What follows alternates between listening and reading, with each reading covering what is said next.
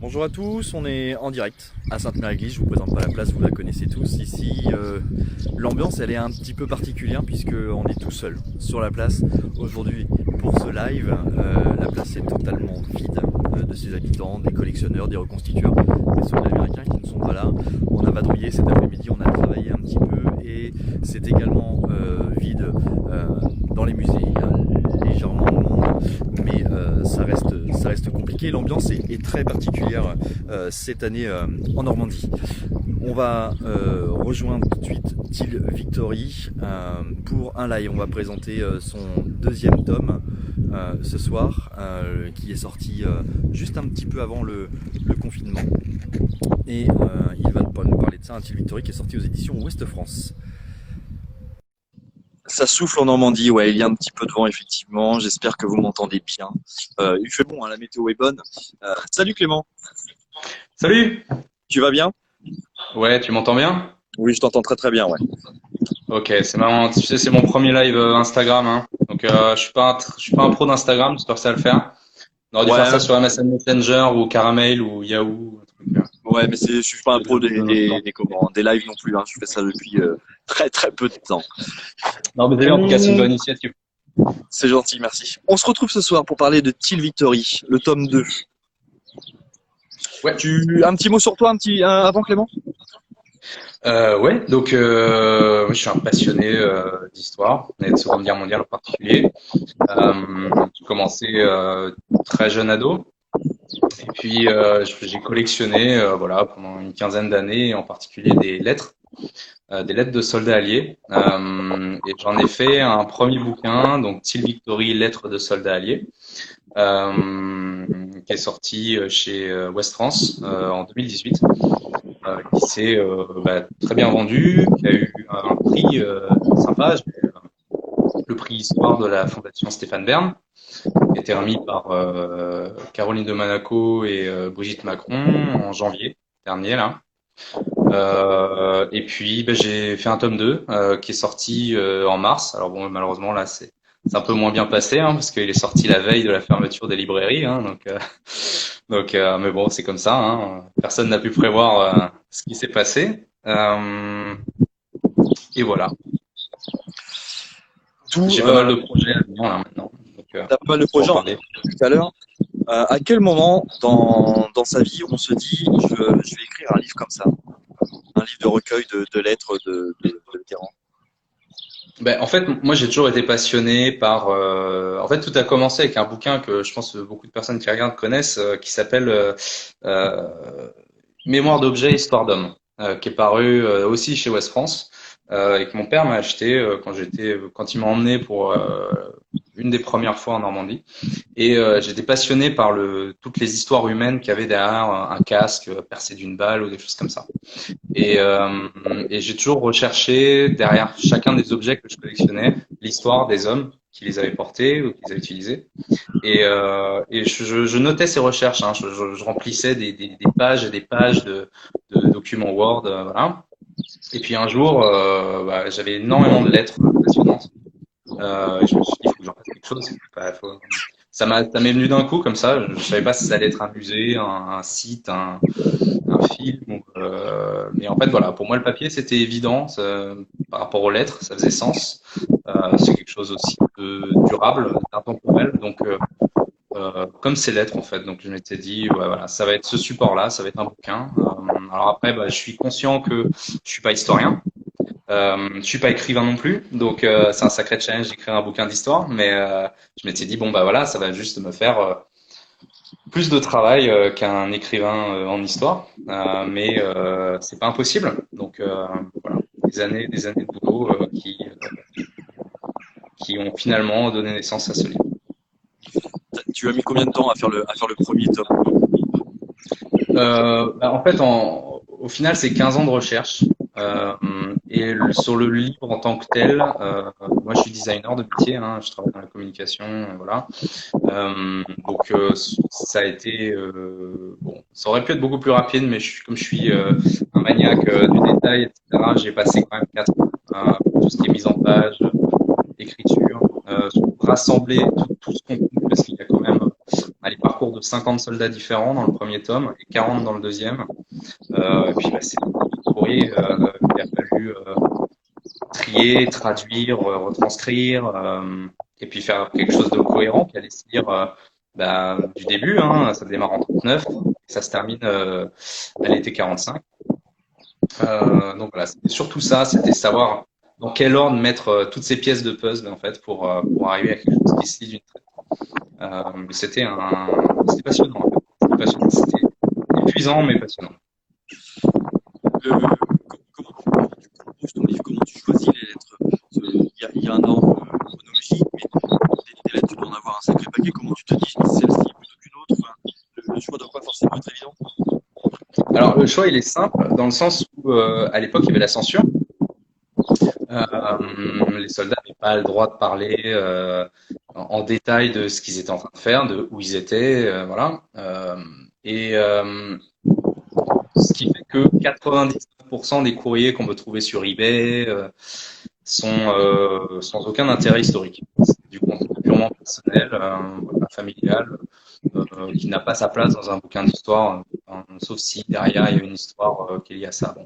Euh, donc en fait, le choix il a été vite fait. Il a fallu que je trouve des termes, des, des lettres euh, passer à travers les de la censure, parce qu'évidemment, soit des officiers qui censuraient eux-mêmes le courrier, leur courrier, et qui avaient envie de, de, raconter ce qui se passait à leurs proches, quitte à les inquiéter. Hein. Euh, ou alors des soldats qui tentaient hein, leur chance, qui avaient envie de, de raconter leurs exploits ou l'horreur des combats, etc. Et euh, ils avaient la chance d'avoir des officiers qui censuraient leur courrier euh, un petit peu en diagonale parce que c'était souvent euh, leurs officiers de compagnie qui qui avaient bah, leur journée de combat derrière eux et qui le soir dans la tente bah, devaient se taper des, des piles de courriers à, à censurer. Donc ils faisaient ça un petit peu vite fait. Il y en a qui le racontent d'ailleurs dans le bouquin, hein, qui, qu'il est mis avec le censeur et que le gars signe les enveloppes avant même de lire les lettres. Donc donc euh, voilà, c'est ce qui fait qu'il y a quelques lettres vraiment passionnantes qui euh, pour arriver à nous. Euh, mais c'était euh, voilà des très longues années de recherche pour trouver des courriers vraiment passionnants et écrits bah, sur le terrain quoi à l'époque. Des courriers, tu dois en avoir en réserve puisque tu, as fait un tome 2. Le, tome 2 traite, il est constitué du, comme le tome 1 ou il est un petit peu différent Alors, il y a, hum, il est différent dans sa construction parce que dans, le tome 1, euh, on suit les soldats. Euh, en fait, j'ai créé des, ce que j'appelle des portraits en fait. Donc, euh, ils sont, euh, voilà, on suit des soldats euh, américains, canadiens, britanniques, français, euh, néo-zélandais. Il y a un Australien dans le tome 2. Enfin voilà. Et en fait, on, suit tout leur parcours avec un gros focus sur une bataille en particulier pour respecter la, la chronologie du livre et le déroulement de la guerre. Maintenant, dans le tome, en fait, ça pose des problèmes de chronologie évidemment parce que euh, si on veut faire référence à un événement important euh, qui s'est passé tôt dans la guerre ou quelque chose qui va se passer plus tard et que c'est euh, on n'est pas dans le, dans le, bon chapitre, bah, ça, ça, ça, posait pas mal de soucis. Donc le tome 2, je l'ai construit complètement différemment et j'ai mélangé tous les parcours pour que ça se lise vraiment comme un roman et qu'on passe d'un soldat à un autre comme ça, un petit peu. Je, je compare ça souvent à un, épisode de Game of Thrones en fait où on est vraiment sur la, la, chronologie et on passe d'un homme ou une femme, hein, il y a quelques femmes, à, un autre. Euh, et ça permet de pas, pas perdre le fil de l'histoire. Mais, euh, mais sinon, non, c'est, le même style, c'est euh, euh, écrit au présent pour être vraiment dans l'action. L'idée, c'est, de voyager un petit peu dans le temps parce que c'est l'avantage de ces témoignages, c'est qu'ils ont été écrits il y a, il y a plus de 75 ans euh, et euh, ils ont été écrits dans le fond de l'action. Donc ça, c'est des témoignages qui sont extraordinaires parce que même si c'est extraordinaire d'écouter des vétérans parler aujourd'hui. Bah, la mémoire, malheureusement, elle a tendance à s'effacer, à se modifier. Euh, et là, on a euh, des témoignages euh, inédits et en même temps euh, tout frais. Donc, euh, on, on, on, vit vraiment les choses avec eux. C'est une nouvelle manière, je trouve, de, de, de voir l'histoire et, et, et, ça a été peu exploité, je trouve. en tout cas, j'ai voilà, moi j'ai écrit vraiment le bouquin que je cherchais à lire depuis longtemps. Euh, parce que les lettres euh, n'intéressaient pas euh, beaucoup les gens, j'ai l'impression. Pourtant, dans, à, la, première lecture, ou même plusieurs euh, lectures, hein, à ces lettres, tu dois ressentir euh, l'émotion euh, de la personne, ou du moins le sentiment. Comment tu arrives dans le livre à retranscrire, à retranscrire ça?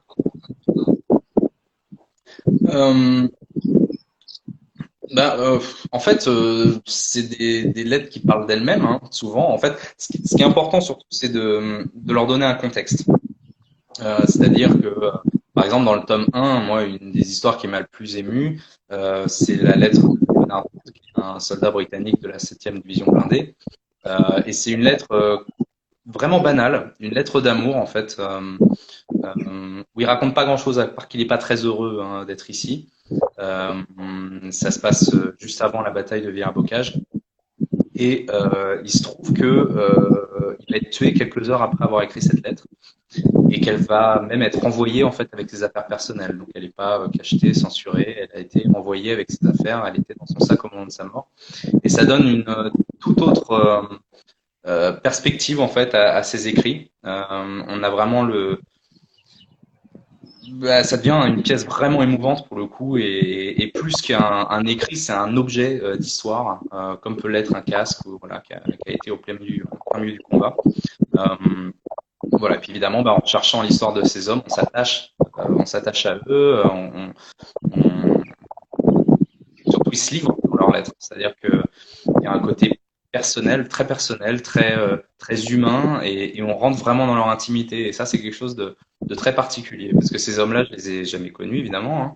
Euh, il y en a quelques-uns que j'ai eu la chance de connaître après, mais, euh, euh, voilà, c'est des, témoignages qui maintenant sont intemporels, mais ça permet de connaître un petit peu l'état d'esprit d'un jeune gars qui a été balancé là-dedans euh, et qui ne l'avait pas demandé hein, pour beaucoup. Euh, et c'est plus intéressant à mon sens que euh, des chiffres, des statistiques, tout ce qu'on peut lire dans un d'histoire. Là, ça parle en fait. On comprend vraiment euh, ce qu'ils ont traversé. Euh, il y en a qui se livrent vraiment sur euh, l'enfer du combat, la perte des copains, euh, l'envie d'être à la maison, les, leurs conditions de vie sur le front. Et ça permet vraiment de beaucoup mieux comprendre ce que ça a coûté en fait notre liberté. C'est bien plus que des chiffres, peu importe le nombre de zéros derrière, sur un, nombre de tués dans une bataille. Enfin, Là, on a l'histoire d'un homme euh, qui a souvent tout perdu et, euh, c'est très particulier comme expérience de lire leur, courrier pour la première fois. Et ce genre de courrier t'amène forcément à faire des recherches sur, euh, sur ce personnage ou sur les personnes qu'elle a écrites. Euh, et du coup, tu, dois en apprendre. Euh, enfin, ce sont des grosses recherches que tu fais ou tu fais vraiment des recherches assez. parce qu'il y a énormément de lettres, donc tu peux pas non plus tout, en creuser. Mais ça t'amène forcément à faire, plus ou moins de recherches. Ben bien sûr, euh, qui sont plus ou moins faciles. Alors, il y a, deux recherches que je, je, fais pour une lettre. Pour revenir à ta question de tout à l'heure, où tu, tu me demandais comment je les sélectionnais, ces lettres, déjà, il faut qu'elles soient intéressantes. Mais après, il y a aussi l'histoire du soldat. Il faut qu'il ait une histoire intéressante. Donc, euh, ben, c'est beaucoup de temps passé dans les archives. Euh, euh des fois, je commande les dossiers militaires. Il m'arrive de commander des rapports d'unité, enfin voilà ce que font euh, tous les collectionneurs, euh, les reconstitueurs, etc. Hein, c'est le même travail, sauf que euh, pour les lettres, il y a une autre étape qui est extrêmement importante et qui m'apporte énormément d'informations, c'est rechercher la famille directement. Euh, parce que euh, voilà, le, principal euh, souci avec des écrits personnels qui n'ont pas vocation à être publiés à la base, c'est bah, d'obtenir l'autorisation des ayants droit. Hein, donc, je me suis mis en quête quand quand il y avait des descendants, parce que certains hein, de, de, retrouver euh, les, les petits enfants ou les enfants de ces soldats déjà pour euh, leur faire savoir que j'avais ce, ce, travail de mémoire et que, et que, je voulais honorer leur père ou leur grand-père, euh, mais aussi pour en apprendre plus euh, sur euh, sur leur histoire. Et donc ils envoyé des photos supplémentaires, des fois des lettres supplémentaires, et, euh, et ça, plupart du, temps, bah, conduit à des, relations fantastiques. Hein. Je suis en contact très fréquemment avec beaucoup d'entre eux, donc c'est vraiment chouette. C'est vraiment chouette. Il y en a même qui ont fait des déplacements. Il y a une néo-zélandaise qui est venue manger à la maison, qui a fait tout le trajet depuis l'autre bout du monde. Il y, a, des Américains, des Canadiens qui sont venus me rencontrer euh, en Normandie ou chez moi. Enfin, c'est vraiment chouette. C'est vraiment une très très belle aventure et, ça permet vraiment pour le coup, de, d'avoir des anecdotes qu'on n'aurait jamais eu autrement. Et rien que le titre de Till Victory, en fait, euh, vient de la famille de Realm, euh, qui est euh, un des, un des soldats honorés dans le livre. Tu m'entends peut-être pas? Ça va pas être très long. Voilà, c'est déjà, bon. Mais euh, du coup, oui, c'est euh, euh, la famille de Realm, donc un, un ranger du second bataillon qui a débarqué sur Omaha Beach et et qui a été la, la première famille que j'ai retrouvée en fait pour le projet euh, en 2014 quand j'ai vraiment décidé d'en faire un livre. Euh, et son fils euh, m'a raconté cette anecdote euh, qu'il signait ses lettres en fait avec euh, une tournure de phrases différente en fonction de l'endroit où il se trouvait pour indiquer qu'il voilà qu'il allait qu'il est en Angleterre ou qu'il allait se diriger vers l'Allemagne, etc. Et donc Till Victory, en fait, il signait ses lettres Till Victory pour indiquer à sa femme que euh, ben là, il allait se diriger vers l'Allemagne. Voilà. Et d'ailleurs, la dernière lettre qu'il écrit euh, avant le débarquement de Normandie euh, est signée Till Victory. Et, ce, et donc voilà, donc déjà ces lettres bah, sont passionnantes parce que la lettre que j'avais trouvée euh, pour répondre à une question que j'ai vue passer, euh, c'est des lettres que je trouve sur eBay principalement, voilà, euh, et à d'autres auprès d'autres collectionneurs. Euh, et, euh, et cette lettre que j'avais trouvée, en fait, il écrivait à la mère d'un copain à lui a été tué sur Omaha Beach. Voilà. Donc, euh, à partir de là, j'ai commencé à faire des recherches. Heureusement, euh, bah, le second bataillon de Rangers, c'est une unité très connue, donc il existe énormément de documentation dessus. Et, euh, et je, voilà, je me suis aperçu que ce Ray Alm, en fait, avait une histoire complètement dingue parce que euh, déjà, rien que le, le, le 6 juin au soir, il faisait partie des huit, euh, des huit hommes encore en état de se battre de sa compagnie de 68. Donc, et il a réussi à traverser toute la guerre sans être blessé. En fait, il s'est juste blessé en jouant au baseball euh, en attendant le bateau qui allait le ramener euh, aux États-Unis. Mais, euh, mais voilà. Et donc, c'est le fils de Réal qui m'a raconté cette anecdote sur Till Victory. Donc, euh, si j'avais pas cherché à joindre leur famille, j'aurais jamais connu euh, euh, toutes ces histoires supplémentaires qu'il a pu me raconter, notamment l'histoire du baseball. Oui, effectivement. Et je, là, euh, les éditions Ouest France nous, nous remercient pour le live et comprendre ce, cet incroyable travail. Je pense que oui, c'est un travail de, de fourmi. Mais euh, dans ta position à toi en tant qu'écrivain, parce que tu es écrivain maintenant, quel sentiment euh, tu, tu as de, de faire ce travail et de le voir accompli? J'ai pas entendu avec le vent. Et quel Ouais. sentiment? Quel sentiment tu peux avoir quand ce, ce livre est imprimé et qu'il est, est dans les, dans les étals, quoi, que, le, travail est fini, enfin, il est jamais fini puisque euh, tu as sorti un, tome 2, mais euh, de voir ne, serait-ce que le premier ouvrage, qu'est-ce que toi tu ressens? Euh, bah, le sentiment du devoir accompli. Après, euh, après c'est toujours quand on ouvre le bouquin et on tombe sur une coquille qui est passée à travers les corrections. c'est toujours comme ça. Donc il y a, il mon côté éternel insatisfait qui, joue aussi, hein, parce que je voulais vraiment faire le livre parfait et euh, à chaque édition il s'en rapproche un petit peu. Mais, euh, mais du coup, ouais, c'est euh, c'est beaucoup d'émotions, ouais, d'émotions, puis surtout c'est euh, c'est surtout me dire que, bah, en fait, euh, oui, c'est vraiment arrivé parce que c'est vrai qu'au fil des années, euh, je racontais à mes parents, etc., que oui, j'ai écrit un bouquin, j'ai écrit un bouquin, mais bon, euh, tout le monde écrit un bouquin. Et, euh, il a fallu, euh, il a fallu qu'il l'ait dans les mains pour, euh, pour comprendre que, ah oui, mais t'as écrit un bouquin? Bah, bah.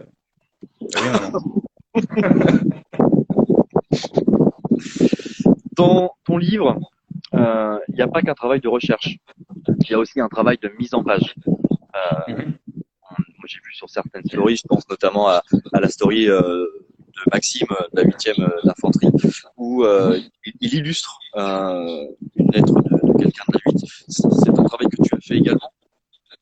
Oui, parce que euh, bon, moi je voulais euh, je voulais faire un livre qui était vivant. Hein. Vraiment, c'était pas avoir euh, que des lettres, que du contenu écrit. Je voulais illustrer de, de matériel d'époque, euh, de tirer de ma collection uniquement pour euh, bah, pour présenter du matériel inédit, hein, euh, parce que c'est que beaucoup de livres, euh, mais c'est très bien, hein, mais, mais présentent des pièces qu'on peut déjà voir dans des musées ou voilà.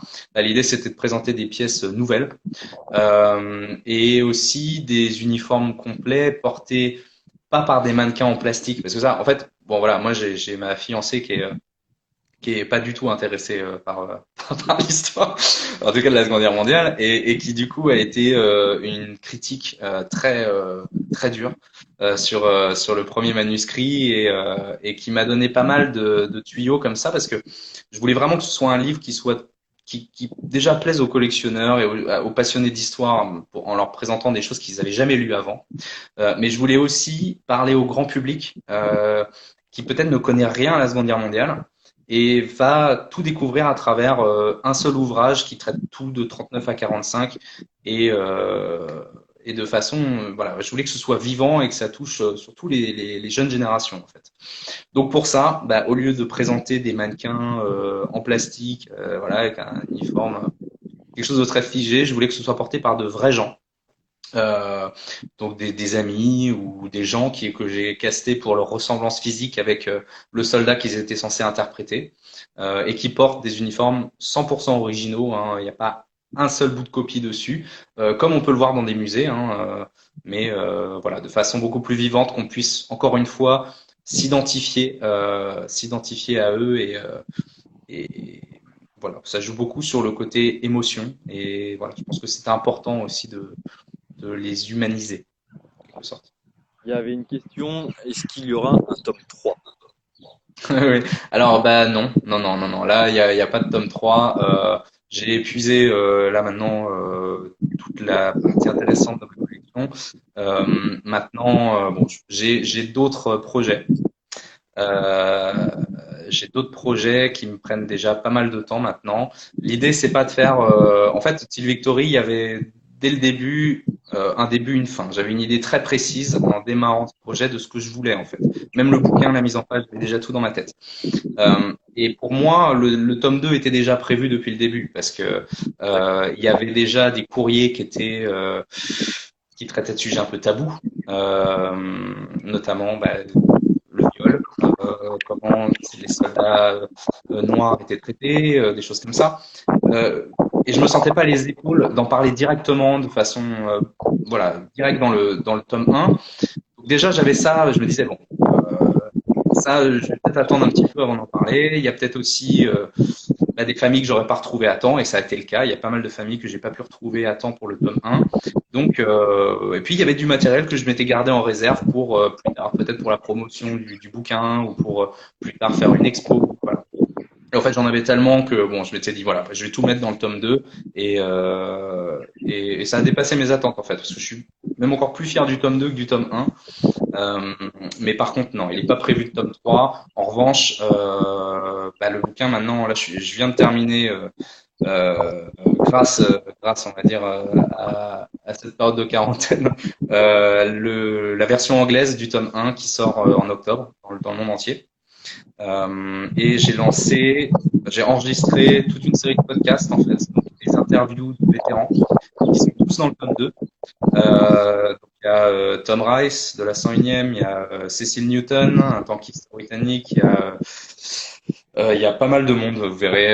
et, voilà, et les podcasts vont sortir tous les mois. ils sont la plupart terminés. J'en ai d'autres idées encore. Et les premiers sortent le 6 juin euh, à l'heure H, donc 6h30, euh, euh, sur toutes les plateformes, donc iTunes, Deezer, Spotify, etc. Alors ils sont entièrement en anglais, hein, malheureusement. J'espère qu'il y a des, anglophones parmi vous, mais mais voilà, c'est beaucoup de vétérans américains, britanniques.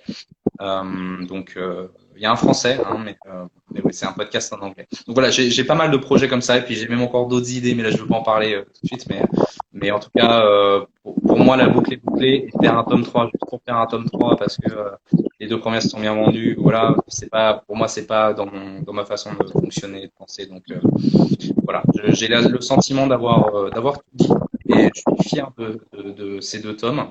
Donc voilà, pour l'instant, il n'est pas question d'un tome 3. Il y avait une autre question. Y aura-t-il un Team Victory pacifique Alors, bah non, parce que du coup, il n'y aura pas de tome 3, mais par contre, euh, je traite du Pacifique euh, dans le tome 1. Euh, il y a, dans le dernier chapitre, il y a une partie sur le Pacifique avec quelques lettres de Marines, euh, voilà, euh, pour euh, parce que ça a un sens, hein, pour parler après, pour amorcer en fait la conclusion de la guerre hein, avec avec Hiroshima et Nagasaki et, et et puis euh, voilà, expliquer en quoi aussi, parce que je, parle un tout petit peu de l'après-guerre à la fin, euh, en quoi ça a eu un, lien avec euh, bah, l'Europe qu'on connaît aujourd'hui, comment ça a modifié les relations avec l'Union soviétique par exemple. voilà, donc j'en parle un petit peu. bon, c'est quelques pages, hein, c'est peut-être 10 pages à la fin du, du tome 1, mais mais ce serait intéressant. Ouais. Alors jouer avec des civils, oui, il y, a des, il y, a des lettres de civils également. Hein. Il y en a, il y en a dans les deux tomes. Hein. les civils sont, sont ont payé un très lourd tribut, hein, évidemment, dans les combats. Et il y a pas mal de lettres de civils, surtout dans le tome 1, qui racontent les destructions, les bombardements, le rationnement, comment vivre avec rien. et, et c'est particulièrement intéressant de lire ces témoignages aujourd'hui, en fait, hein, où on a la sensation de vivre quelque chose euh, je sais pas pour euh, dénigrer non plus ce qu'on est en train de vivre. Hein, euh, J'en ai pas mal souffert moi aussi, mais après, voilà, ça permet de, de, de relativiser et de, de, réaliser quand même la chance que notre génération a de, vivre dans un, une Europe en paix. Et, et voilà, c'est important de le préserver. Ça, ça permet vraiment de s'en rendre compte. Il y avait une autre question qui vient apparaître. Euh, où peut-on trouver euh, ce livre? Euh, La réponse, je l'ai vu donc sur Amazon, sur la Fnac.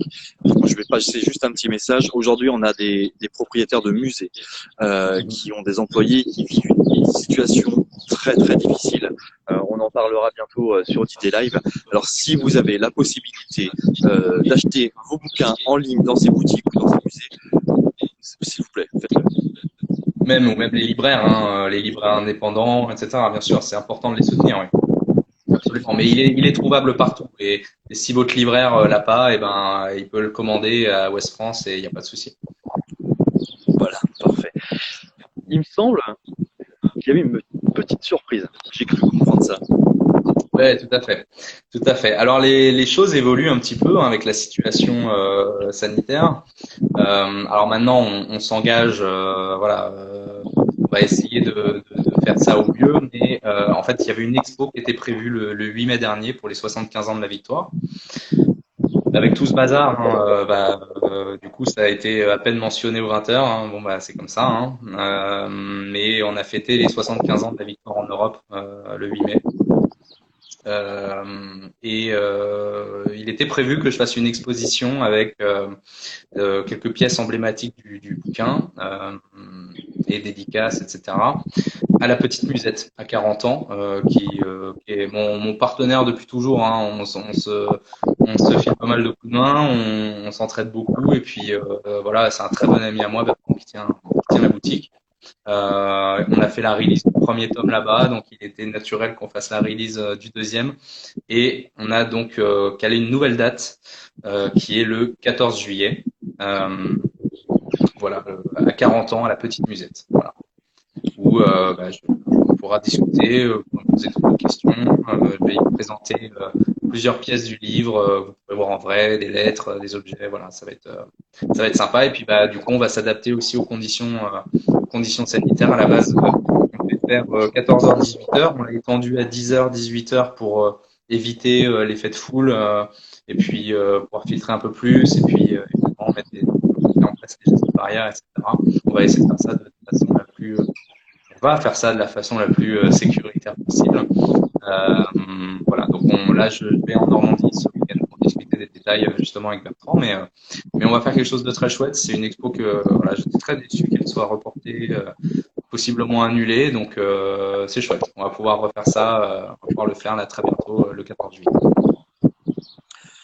Euh, tu peux nous en dire un, il y a une question qui se, fait sur le, le 14 juillet, la de séance d'efficace. Pense, oui, tu es présent sur place, donc le, oui, oui, bien sûr, bien sûr.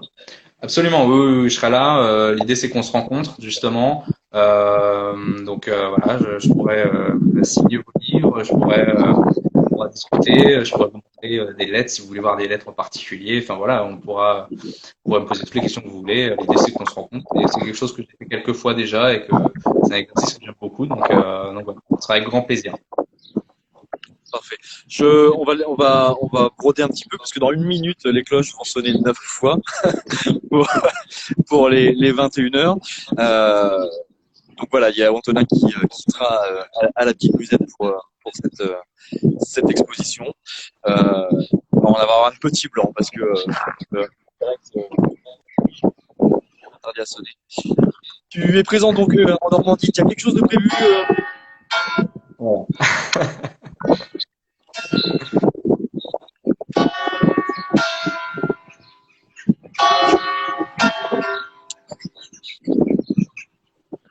Bon, c'était pas neuf fois.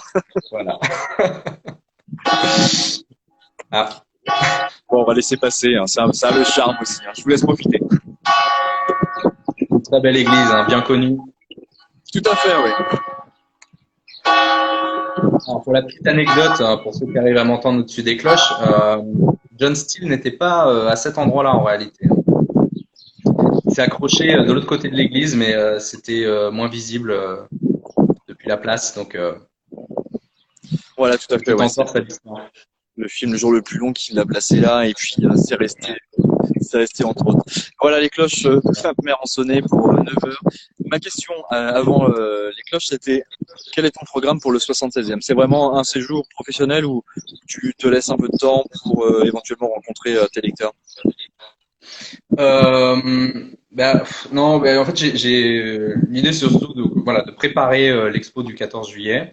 J'ai un petit tournage aussi à faire parce que j'ai voilà, pas mal de vidéos en préparation. Aussi bien pour le tome 2, il y avait une vidéo sur Daniel Lyons que, que je voulais sortir 5 juin. Euh, et puis il y a également le teaser de la de, la version anglaise que, je veux retourner. Il y a quelques scènes dont j'étais pas très satisfait que, je vais refaire là euh, le week-end prochain. Euh, et oui, la vidéo de Daniel Lyons, ça c'est quelque chose que, que, sur lequel je travaille depuis un petit moment.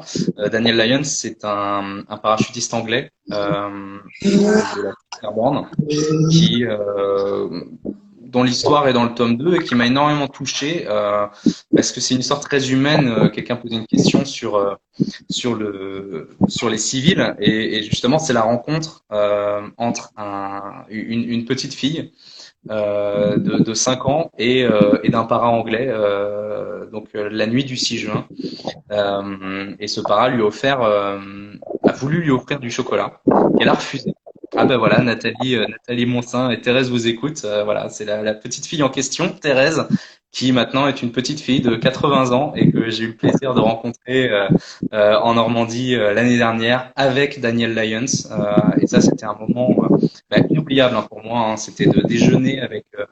parce qu'ils se sont retrouvés, en fait. C'est ça l'histoire incroyable. C'est que grâce à Nathalie, la fille de Thérèse, ils se sont retrouvés, ce, ce para et cette petite fille, 75 ans plus tard, euh, 73 ans en fait, hein, euh, euh, plus tard. euh, et euh, voilà, et ils se sont offerts du chocolat pour de vrai, parce que la Thérèse à l'époque avait eu peur de ce, de ce soldat tout maquillé de noir qui sortait de nulle part. voilà, surtout qu'il faisait partie des tout premiers hein, à tomber dans la nuit du, du, du 5 au 6 juin. Euh, donc euh, voilà, donc des, des retrouvailles très émouvantes. Et donc j'ai eu cette opportunité fantastique de déjeuner le 6 juin, euh, 75 ans plus tard, avec Daniel et avec euh, Thérèse et Nathalie évidemment. Euh, et on a échangé, c'était un moment merveilleux. Voilà. Donc euh, tout ça c'est relaté dans le tome 2. Et, et malheureusement, Daniel nous a quittés en, en, en fin d'année dernière, au, au début d'année. Et, euh, et voilà, l'idée c'est de lui rendre hommage à travers une vidéo parce qu'on est retourné donc avec euh, avec Thérèse euh, sur les lieux où ça s'est passé. Euh, J'ai filmé quelques petites choses. Et l'idée c'est de faire un film pour lui rendre hommage. Donc euh, malheureusement ça n'a pas été possible à cause du coronavirus. Tous les tout le tournage en fait des scènes de reconstitution a été annulé. Mais euh, c'est bien quelque chose que je compte faire. Donc euh, j'espère sortir ça avant la fin d'année. Voilà. Euh, La destination de ce film, c'est pour un, documentaire C'est c'est un court Oui, métrage c'est un, un, un petit court métrage avec euh, du, du coup des témoignages, euh, euh, la lettre de, de Daniel euh, euh, qu'il a écrit où il raconte son saut justement, euh, euh, et puis voilà, aller sur les lieux même où ça s'est passé. Voilà, c'est un petit film pour lui rendre hommage, euh, sans, sans grande prétention. hein. L'idée c'est de, de faire quelque chose de sympa pour pour accompagner l'ouvrage. Voilà. Parfait. Clément, est-ce que tu as quelque chose euh, à nous rajouter? Quelque chose que j'aurais oublié? Oh là là, bah, c'est sur, euh, sur toutes ces années de travail, il y a beaucoup de choses à dire. Mais, euh, mais oui, bah, écoutez, si, si malheureusement vous pouvez pas vous rendre en Normandie pour les commémorations cette année, bah, déjà regardez-les sur D-Day Live. Euh. Euh, si vous êtes en manque de témoignages, bah, il y en a plein dans Till Victory. hein. Et, euh, et puis, voilà, les podcasts sortent le 6 juin. Et rendez-vous à la petite musette le 14 juillet pour, pour discuter de tout ça et, et qu'on se rencontre. Tu, tu as Till Victory, c'est une page Facebook, c'est une page Instagram, il y a un site internet? Il y a un site internet, tilvictory.com. Donc, tilvictory, ça s'écrit d'accord sur la couverture. Et Victory. Et euh, donc, tilvictory.com. Euh, et puis, une page une page Instagram. Je suis nul à Instagram, hein, donc si je réponds pas à vos stories, c'est juste que je ne sais pas comment faire. mais, Facebook, je l'utilise énormément. Donc, voilà, n'hésitez pas à m'envoyer un message. Il n'y a pas de souci. Et puis, pardon? Qu'est-ce qu'on retrouve sur ton, sur ton site internet? On a, euh, des extraits du livre ou il y a, y a, quelque chose de plus euh, Il y a alors il y a la liste de tous les soldats qui sont honorés euh, dans, dans les deux dans les deux tomes. Euh, il y a y a des petits extraits de lettres, euh, voilà. Et puis euh, il y a tous les liens. bon, ça, faut aller sur la version anglaise hein, du site, mais les liens pour toutes les plateformes de streaming pour écouter le podcast le 6 juin. vous pouvez également les écouter sur la page YouTube. elles sont déjà en, première, donc si voilà, un compte à déjà qui est enclenché pour ces vidéos podcasts.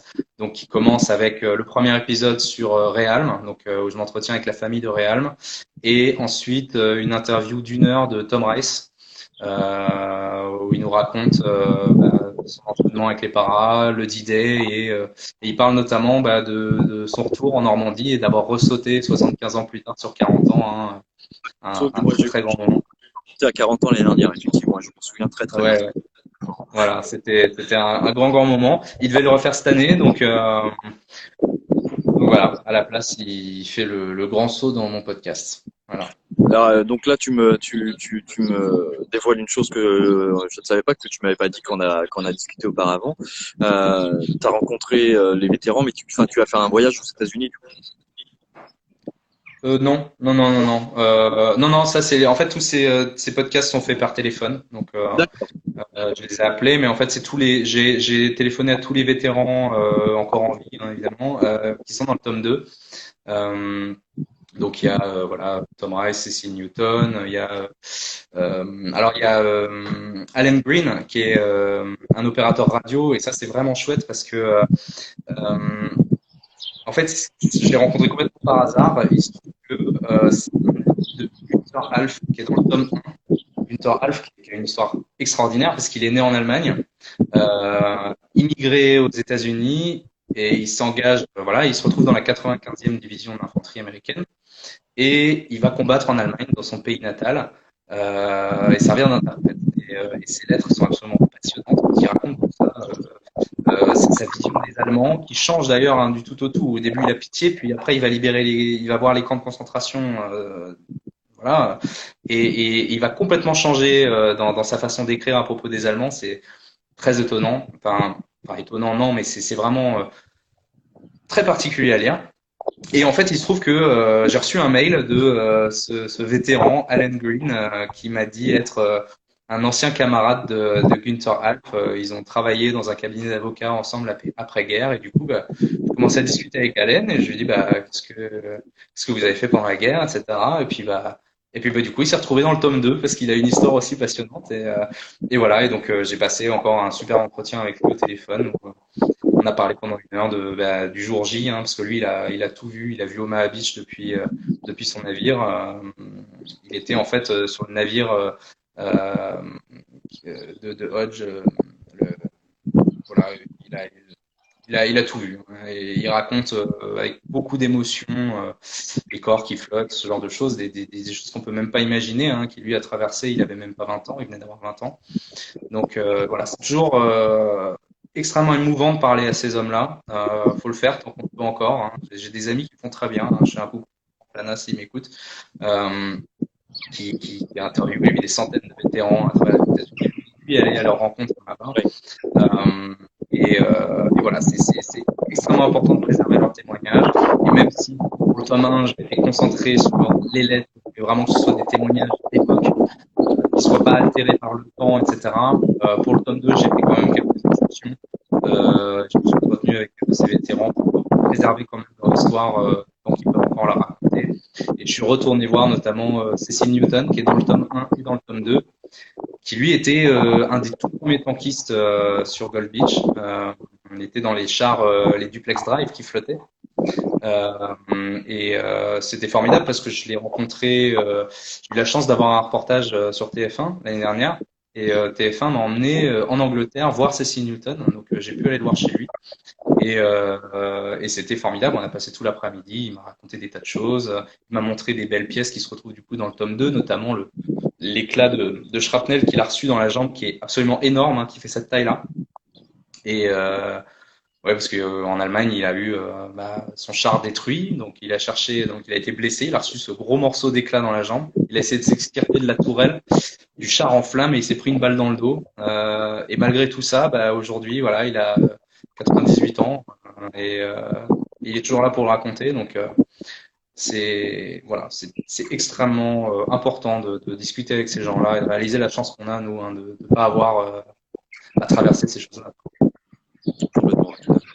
On rappelle euh, le titre du livre, Till Victory. Tome 1, tome 2, on retrouve aux éditions Ouest France euh, dans les librairies et puis euh, différents points de vente internet. on le rappelle, favorisez s'il vous plaît les librairies et, les, boutiques de musées. Faire, ouais. On tout faire avec cette histoire de, coronavirus et ouais, c'est important. Et on, retrouver également, donc, comme on en parlait, euh, tout, euh, tout, le parcours de, de Clément, hein, ce qu'il a fait avec, euh, avec. C'est un petit raison, un petit, une petite écho. Sur le, le, site internet, tu peux nous rappeler l'adresse du site internet? Tilvictory.com et puis euh, sur les réseaux sociaux, hein, donc TI2L Victory.